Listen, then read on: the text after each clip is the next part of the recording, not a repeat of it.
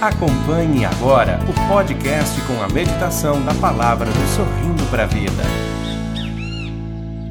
Glória ao Pai, ao Filho, ao Espírito Santo. Como era no princípio, agora e sempre. Salmo 112, versículos do 1 ao 7. Assim nos diz a palavra de Deus.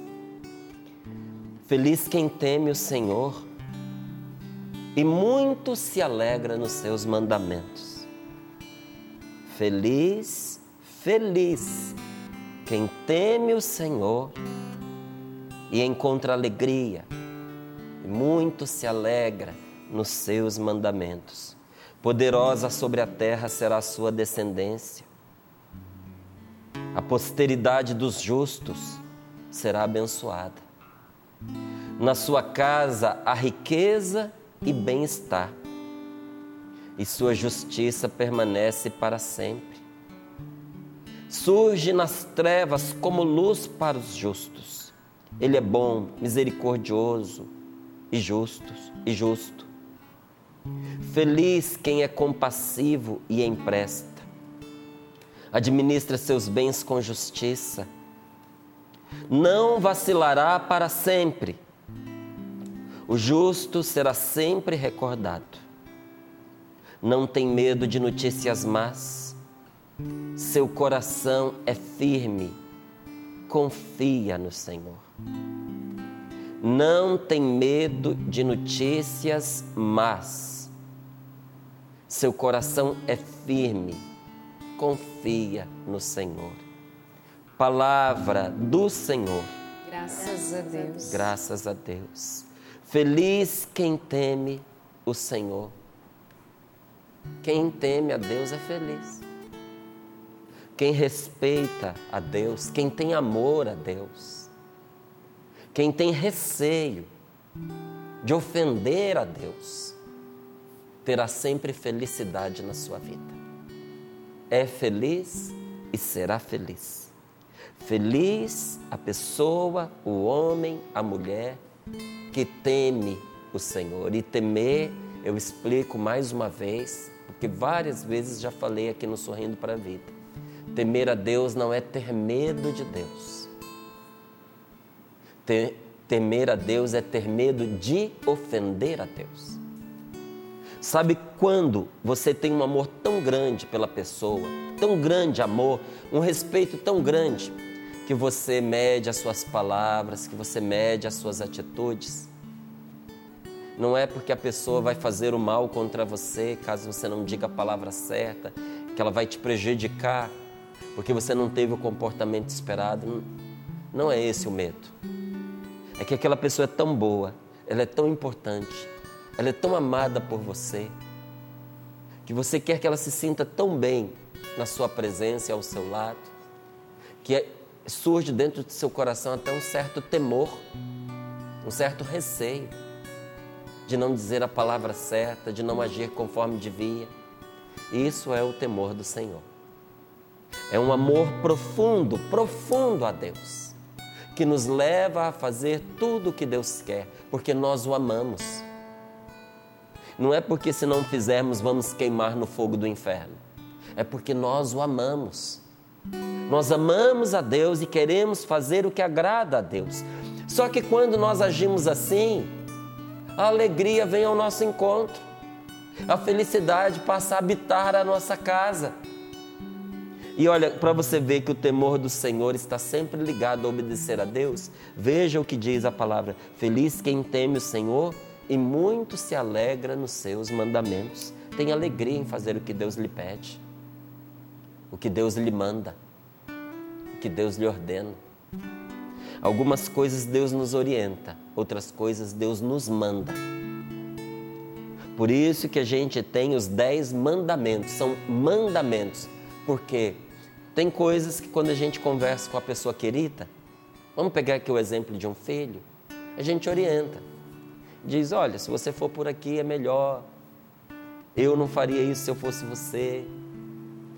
Mas veja lá, pense bem, a escolha é sua. E tem outras coisas que a gente, como pai, a gente diz: você não faça isso. Como pai, eu estou te mandando não fazer. Não faça. E o filho pode desobedecer? Pode. Muitas vezes, inclusive, o filho desobedece. Mas você, como pai, não deu uma simples orientação. Você deu uma ordem. Aquilo era um mando, era um mandamento. Faça assim ou não faça assim. E por que que a gente faz isso com pessoas que nós amamos? Porque quando a gente ama alguém, a gente quer que a pessoa esteja confortável. A gente quer que a pessoa tenha liberdade. Não é assim? O amor liberta. Então por que que uma pessoa que ama chega para outra e diz: "Faça, eu estou mandando"? Quando essa pessoa tem certeza que aquilo que ela está exigindo será um bem para a pessoa que ela ama. Vai preservar aquela pessoa do mal. Deus nos dá os mandamentos para que eles sejam é, seguranças de felicidade para nós. Os mandamentos asseguram a nossa felicidade. Todas as vezes que você conscientemente bater contra os dez mandamentos, você será infeliz naquela matéria. Você será infeliz. O primeiro é o mais importante, porque quando eu coloco Deus, o primeiro mandamento é amar a Deus sobre todas as coisas. Quando eu coloco Deus como primeiro na minha vida, gente, todas as outras coisas vão entrando nos eixos, vão entrando nos lugares. A minha vida se torna uma bênção. Vai dissipando-se a confusão. Eu vou me libertando dos vícios, porque o meu coração não se afeiçoa ao que não presta, já que ele está afeiçoado a Deus. E aí nós vamos percebendo que os mandamentos são libertação para nós. Eu vou aprendendo a andar na verdade a não me esconder atrás de uma vida religiosa para mentir, querer aparecer de bonzinho quando na verdade eu estou podre por dentro, não é? Porque tomar o nome, o santo nome de Deus em vão é também isso. É eu me esconder atrás do nome de Deus, atrás das coisas de Deus, para fazer o que não presta, para ter uma vida dupla. Quando eu honro o que é sagrado, o que é santo, isso é bom é para mim. Olha as consequências na vida de uma pessoa que não respeita o seu pai e a sua mãe. Gente, se você tem pai e mãe, reconcilie-se com seu pai e sua mãe se você não estiver bem. Faça as pazes com seu pai, faça as pazes com a sua mãe. Honre o seu pai e a sua mãe. Porque eu lhe digo, eu tenho visto em tantas situações, em incontáveis circunstâncias, o desentendimento, o rancor, o mau relacionamento, o ódio, o mal querer entre pais e filhos é uma fonte de desgraça, é uma fonte de males, é uma fonte de doenças, é uma verdadeira maldição. Como também o honrar pai e mãe é uma bênção, é uma fonte de bênçãos e traz bênção para a vida da gente. Eu poderia ir descortinando aqui com você cada um desses mandamentos: não roubar, não matar. Todas as vezes que nós contrariamos os mandamentos de Deus para nós, nós produzimos, não é Deus quem produz, nós produzimos infelicidade, amargura, tristeza, maldição sobre nós. Não é Deus quem nos amaldiçoa, somos nós quem nos amaldiçoamos com as nossas atitudes, com aquilo que nós fazemos. Às vezes tem gente que diz assim: Fulano jogou maldição em mim. Gente, maldição não pega em quem tem uma vida santa, em quem tem uma vida abençoada. Se você tem uma vida bendita, como é que uma maldição vai recair sobre você? não é? Então, é a gente caminhar com Deus. Quem tem Deus não tem medo de nada, muito menos de notícia ruim. Poderosa sobre a terra será a descendência, os filhos daqueles que temem a Deus. Quem ama a Deus, quem respeita a Deus, os filhos dessa pessoa poderão muito. Poderão muito. Conseguirão coisas admiráveis. Terão uma boa vida, terão felicidade, terão os recursos necessários para viver bem. A, a, posteridade, aqueles que são os filhos, os netos, os bisnetos, e aí e lá vai. Da pessoa santa, da pessoa justa, será abençoada. Olha que coisa interessante, bela e importante. O que eu faço hoje de bom recai como bênção sobre os meus filhos, sobre os meus netos, sobre os meus bisnetos. Se eu me torno uma pessoa justa, a bênção não fica só em mim, ela é contagiosa, ela se espalha e a bênção é infinitamente mais poderosa do que a maldição. Toda carga que nós trazemos negativa dos nossos antepassados pode ser barrada em nós pela bênção de Deus. Quando nós escolhemos viver de forma abençoada. E vai discriminando aqui o que acontece com os filhos daqueles que vivem de forma justa. Na sua casa a riqueza, na sua casa a bem-estar. O que, que é bem-estar? É estar bem. Quem tem Deus está sempre bem. Tenha pouco, tenha muito, a pessoa está bem. Você já entrou em casa de gente que você diz: Nossa, a gente se sente tão bem aqui? Está bem. A justiça permanece para sempre e essa pessoa justa, santa, que caminha com Deus, ela surge nas trevas como luz para os justos. Ele é bom, misericordioso e justo. Uma pessoa de Deus é sempre uma luz. E quando tudo está escuro, quando as dificuldades são terríveis, aí é que essa pessoa brilha mais. Você já viu que tem gente que é desprezado, colocado de lado, mas na hora da dificuldade todo mundo corre nessa pessoa? Porque ninguém valoriza uma vela à luz do sol, gente. Uma vela acesa em pleno dia, ninguém liga para ela. As pessoas nem vê, nem veem. Mas apague a luz. No meio de uma noite tem aí um, um tremendo de, uma, de um apagão em, lo, em noite de lua nova. E você vai ver o valor que tem uma vela. Enquanto tudo está bem, muitas pessoas não prestam atenção em quem tem vida boa, quem tem vida santa, quem é honesto, quem é justo, quem é agradável a Deus. Mas o momento da escuridão chega. E quando chegar, aqueles que são de Deus brilharão como o sol. É isso que esta palavra está dizendo.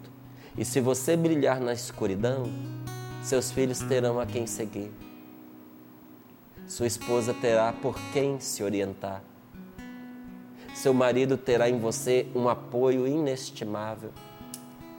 Os seus pais olharão para você como uma luz no fim do túnel e abençoarão o dia em que Deus deu você a eles. E dirão: Bendito seja Deus que nos deu uma filha tão boa, que nos deu um filho tão bom. Quando nós poderíamos imaginar que a graça de Deus estaria nos visitando por meio deste homem, por meio desta mulher que Deus nos deu como nosso filho? Pode ser que Deus tenha escolhido fazer a salvação entrar na casa dos seus pais por meio de você. Apesar das dificuldades, você continua ali, olha, sendo uma pessoa boa, misericordiosa, justa. E a palavra de Deus vai contando as coisas que um justo faz e diz. A pessoa santa, pessoa de Deus, a pessoa que reza, não vacilará para sempre. Vacila, ela é humana, vacila sim, mas não é para sempre. Se ela cai, ela se levanta e se levanta mais forte. E por fim, o versículo chave para nós nesta manhã. Então eu quero unir o versículo 7 com o versículo 1, porque ele fica ainda mais compreensível. Feliz quem teme o Senhor.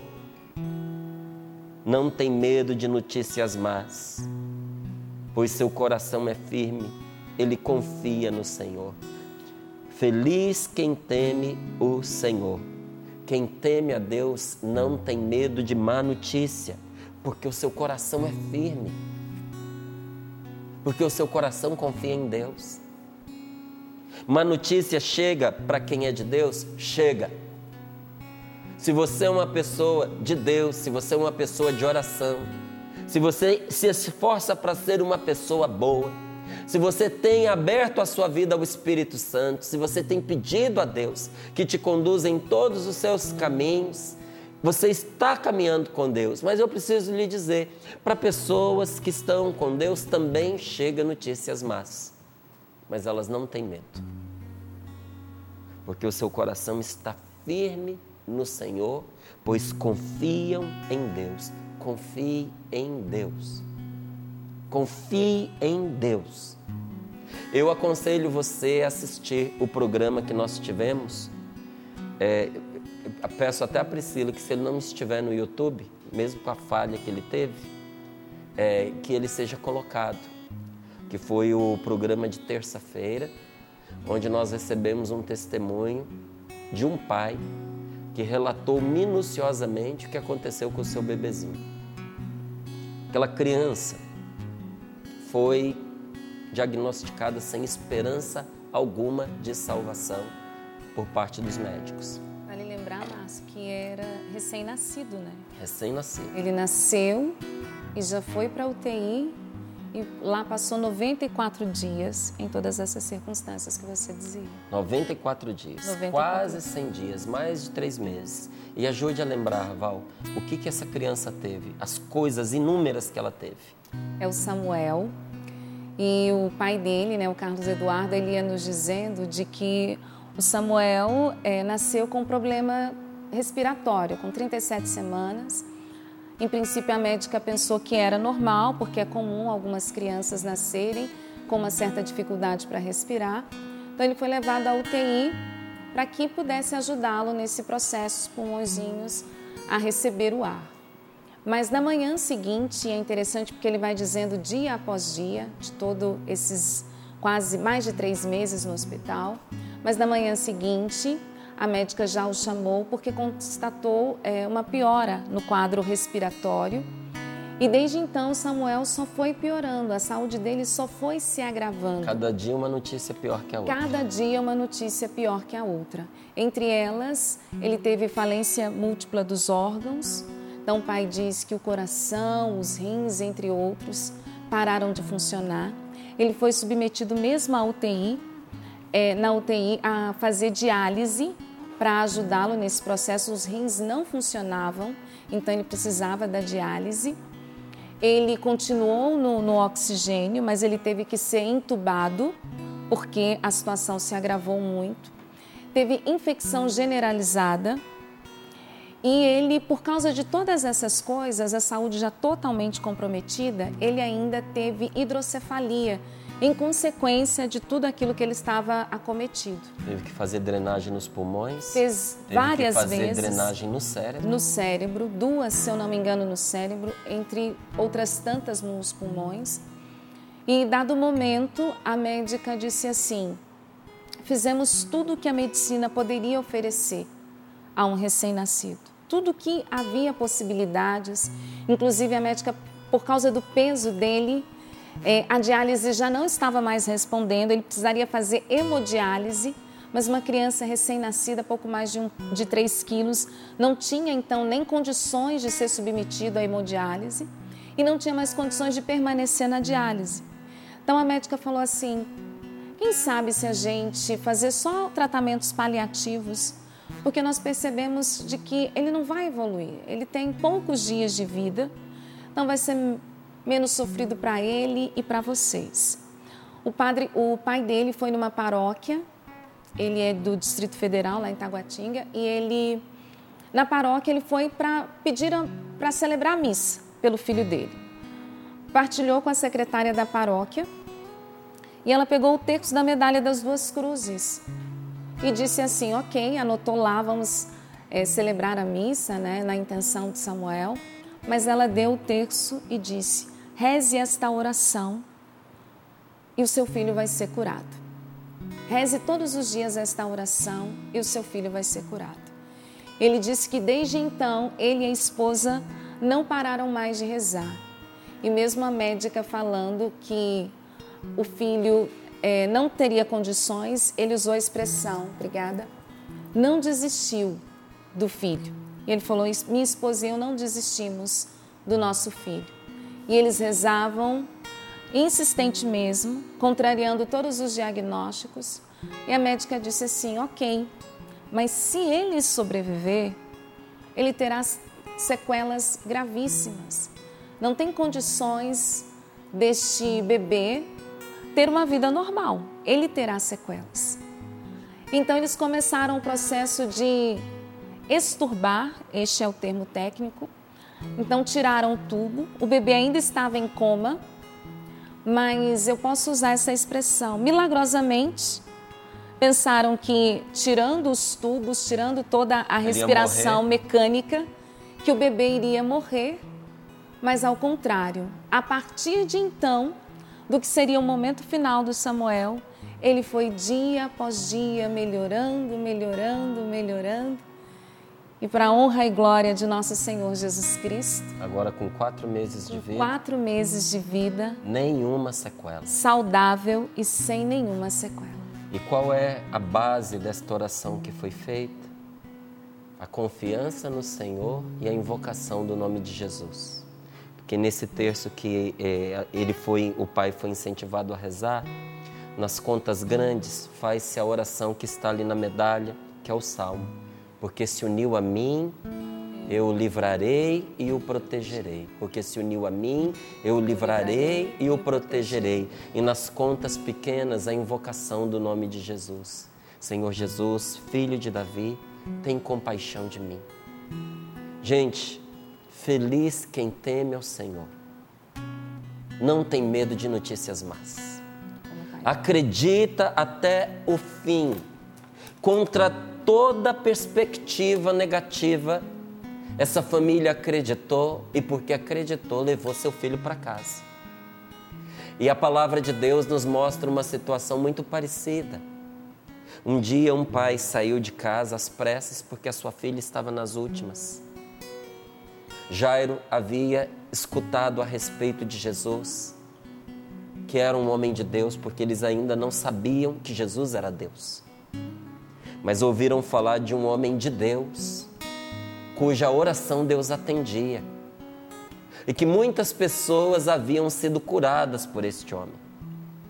Então Jairo, correndo o risco da filha morrer, enquanto ele estava a caminho para encontrar Jesus, Jairo, com o coração apertado, resolveu correr o risco e saiu de casa às pressas e já foi ensaiando pelo caminho o que ele ia dizer para Jesus para convencer, porque nada garantia que depois de ter encontrado no nosso Senhor, que ele iria com ele até a casa. Então Jairo já tinha um discurso pronto. E quando ele chegou para Jesus, que ele começou a contar, Jesus o interrompeu, interrompeu e disse: Vamos lá até a sua filha. Ele mal podia acreditar que tinha sido tão fácil, que aquele homem acreditava que poderia fazer alguma coisa pela filha dele. Só que é interessante, né, gente? Nunca é fácil. No meio do caminho, uma mulher doente, com uma hemorragia que durava mais de 12 anos, tocou em Jesus quando passava e foi curada. E Jesus resolveu perguntar que mulher era essa, quem é que tinha tocado nele. E essa mulher ficou um tempo enrolando, se escondendo, porque ela estava com medo de dizer que tinha sido ela. Ela estava é, considerada impura, não podia tocar em ninguém. Como é que ela tomou a liberdade de tocar num homem santo? Então ela não se decidia a apresentar-se. Mas Jesus, olhando para ela, percebeu que era ela e ela percebeu que Jesus já tinha descoberto e disse: Fui eu. E começou a contar uma longa história de 12 anos. Enquanto ela contava como antes ela morria, dia após dia, em meio a um sangramento, do lado dela agora quem morria era Jairo sofrendo por dentro. Ele não podia interromper porque aquela mulher também estava doente. Mas enquanto ela falava sem parar, ele pensava: minha filha está morrendo. E antes que ele intervisse e falasse com Jesus, um funcionário da casa dele disse, chegou correndo e disse: Não incomode mais o mestre, porque a sua filha está morta. Sua filha morreu. não incomode mais. A hemorroíça, gente, havia feito Jesus gastar um tempo que Jairo não tinha. Jairo não tinha aquele tempo para desperdiçar. E enquanto ela gastava o tempo, chegou a pior notícia da sua vida. A sua filhinha querida, a sua filhinha tão amada, a menina dos seus olhos, havia morrido. E os seus servos, os servos do Jairo, o desencorajavam a levar Jesus porque não havia mais nada a fazer. Como a médica disse para esse pai, e disse com razão, e fizeram muito bem o seu papel. Fizeram tudo que a medicina podia fazer. Chegou uma altura que disseram a verdade. Estavam sempre dizendo, mas concluíram essa verdade. Nós já fizemos tudo o que estava ao nosso alcance, não há mais nada a fazer para salvar a sua filha. É seu filho ou filha? Filho. Seu filho, Samuel. Samuel. Seu filho vai morrer em poucos dias. Nós só podemos atenuar o sofrimento. E se ele sobreviver, as sequelas serão gravíssimas, ele nunca vai ter uma vida normal. São palavras, gente, desencorajadoras. Verdadeiras, mas desencorajadoras. Quando Jairo ouviu aquela notícia, Jesus que estava conversando com a hemorroíça, mas o ouvido sempre atento. Imagino que ele segurou na mão da hemorroíça, como quem diz: Aguenta aqui um pouquinho que eu preciso falar uma coisa. Virou para o lado, olhou para Jairo e disse: Não temas, não temas, apenas creia. Não temas, crê somente. Jairo olhava de um lado para o outro, gente, sem saber no que acreditar, porque por um lado ele tinha Jesus que dizia para ele: Não temas, crê somente. Mas do outro lado, os servos insistiam e faziam com a cabeça que não havia o que tratar, o que cuidar, a menina estava morta. Todos os dias isso acontece comigo e com você. Todos os dias nós somos bombardeados com notícias terríveis notícias que nos assustam, que tiram a nossa paz. Toda hora uma tragédia é publicada e nós ficamos angustiados. É terrorismo, é injustiça, são roubos, são catástrofes naturais, são acidentes graves que tiram a vida de muitas pessoas e a gente acaba muitas vezes passando esse lixo para frente. Tem gente que tem prazer em se encontrar para falar de coisa ruim. Eu peço a Deus a graça de um dia, quando eu ficar velho e doente, eu não ficar disputando com outros velhos doentes quem de nós é mais velho e doente. Porque tem uns que eles ficam colecionando enfermidade. É, você precisa ver o que aconteceu comigo. Eu, eu agora, sofro mais que você. É, eu sofro mais que você e é uma disputa para ver quem está numa situação pior. Eu, é, é eu acho que quando um morre, o outro quase morre de inveja, porque era ganhou. O que morreu ganhou a disputa. Sabe, da angústia só da gente escutar. E num grau menor, muitos de nós vamos fazendo isso. A gente vai passando lixo para frente, a gente vai passando negatividade para frente. Olha, Quantas vezes eu e minha esposa, a gente se ajudou para não conversar certas coisas na frente dos nossos filhos. Por quê? Era escondido deles, eles não podiam saber. Não, não valia a pena saber. Não valia a pena contaminar a inocência e a alegria da criança com problema de adulto. Infelizmente, às vezes tem pai que não consegue resolver o próprio problema com o cônjuge, pai e mãe, não consegue resolver problema de marido e mulher se eles que são adultos não conseguem, vão partilhar com o filho pequeno. Para que o filho tome partido. Gente, isso é muito duro, isso é triste, é cruel. É lixo que a gente está passando para frente. Mas por outro lado, nós temos a palavra de Deus, a promessa de Jesus que nos assegura: não tenhas medo, apenas creia. Nós temos esse salmo que diz para nós: quem teme a Deus não tem medo de má notícia. Nós e somente nós, ninguém no nosso lugar, somente nós decidimos a quem nós vamos escutar e a quem nós não vamos dar ouvidos. Porque tem coisa que a gente deve ouvir e tem coisa que a gente não deve ouvir.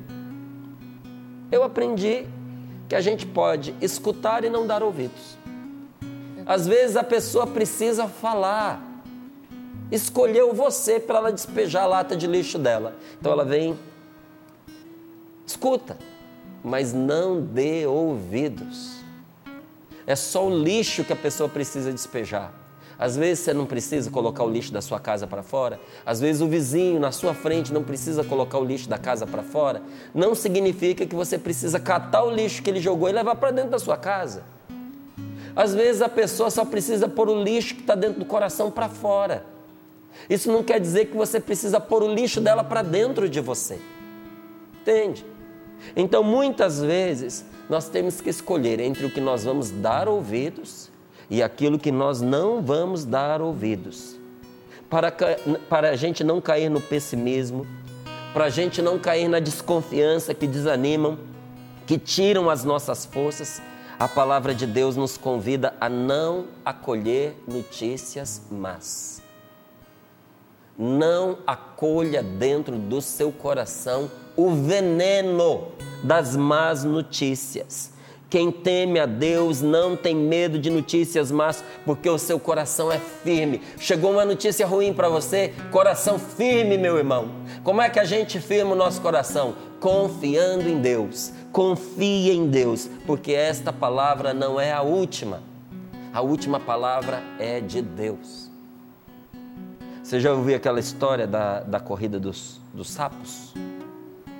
Conta-se que na floresta os bichos se reuniram e elegeram os sapos para fazer uma corrida, para alegrar todo mundo. Às vezes a gente não reúne a comunidade, escolhe quem vai fazer uma peça, apresentar um teatro, cantar uma canção, não é? Eles decidiram que os sapos iam fazer uma corrida para divertir a todos da floresta.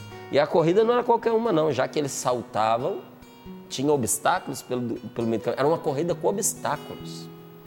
E o principal e mais difícil obstáculo era uma montanha, onde lá no final já tinha uma águia como juiz, que estava lá para constatar quem cruzou a linha de chegada.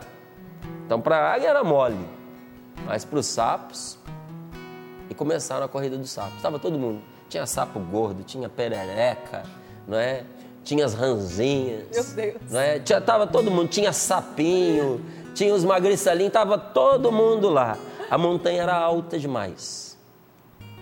E os animais que olhavam para a montanha e olhavam para si mesmos diziam: não vai dar. O hipopótamo se convenceu logo de primeira que era impossível escalar aquela montanha. E se ele não podia, ninguém mais podia, o sapo também não. O leão, com todo o seu vigor, ele dizia: é muito alto, não vai dar. Então eles não conseguiam acreditar. E como eles não acreditavam, as palavras eram de desânimo, e os sapos mais velhos e mais robustos, para a gente não dizer outra coisa, foram ficando pelo caminho, foram os primeiros a desistirem. Depois, algumas rãs. E os mais jovens foram ali os mais persistentes. Mas tinha um sapinho, gente, que ele era imbatível. Ele era determinado. E olha, a língua para fora, mas ele saltava e saltava e saltava e saltava. E as pessoas do lado dele já com, eh, já, é, com dó, com pena, porque via o sofrimento. A subida era pesada e ele já estava cansado. Então começaram a tentar ajudar. Igual muitas vezes na vida já tentaram ajudar você. Ajudar como? Você não vai dar conta. Você não vai conseguir. É muito alto. Você já provou a sua perseverança. O que você tinha para mostrar para as pessoas, você já mostrou. Desistir não vai ser vergonha. Todo mundo já viu aonde você é capaz de chegar. Você foi mais longe do que todo mundo. Desiste, para que tanto sofrimento? Você já fez o que podia. Você está se desgastando à toa. Lá no topo você não vai chegar. E quem não chega no topo não vence. Independente de ter desistido no começo, no meio ou quase no fim, desista. E apesar de tudo, aquele sapinho chegou. E quando ele chegou, o discurso mudou. Eu sabia que você ia conseguir. Nunca duvidei de você. Confio no seu potencial. Confio no seu potencial. E aí foram perguntar para ele, né? Vieram fazer entrevista. O jornalismo da Canção Nova bateu lá naquele dia, né? Foi lá entrevistar. Valdênia é uma das responsáveis aqui pelo jornalismo. Você estava lá, Valdênia, na entrevista? Mandei a equipe. foram entrevistar o Sapinho para saber como é que ele tinha conseguido chegar ao topo. E ele vendo todo mundo cutucando, perguntando, então ele puxou do bolso um papelzinho onde estava escrito: Não posso responder, pois não entendo nada, sou surdo. Sabe por que ele não desistiu? Porque ele não deu ouvidos ao que os outros lhe diziam, porque ele era surdo. Às vezes o que você está precisando, como um remédio para o seu coração, é ser surdo para certas notícias que você está recebendo. Nós precisamos ser surdos, gente, diante da postura de derrota. Eu não posso dar ouvidos às posturas de derrota. Tem gente que está tão treinada em desistir que a pessoa só sabe aconselhar a gente a fazer o mesmo.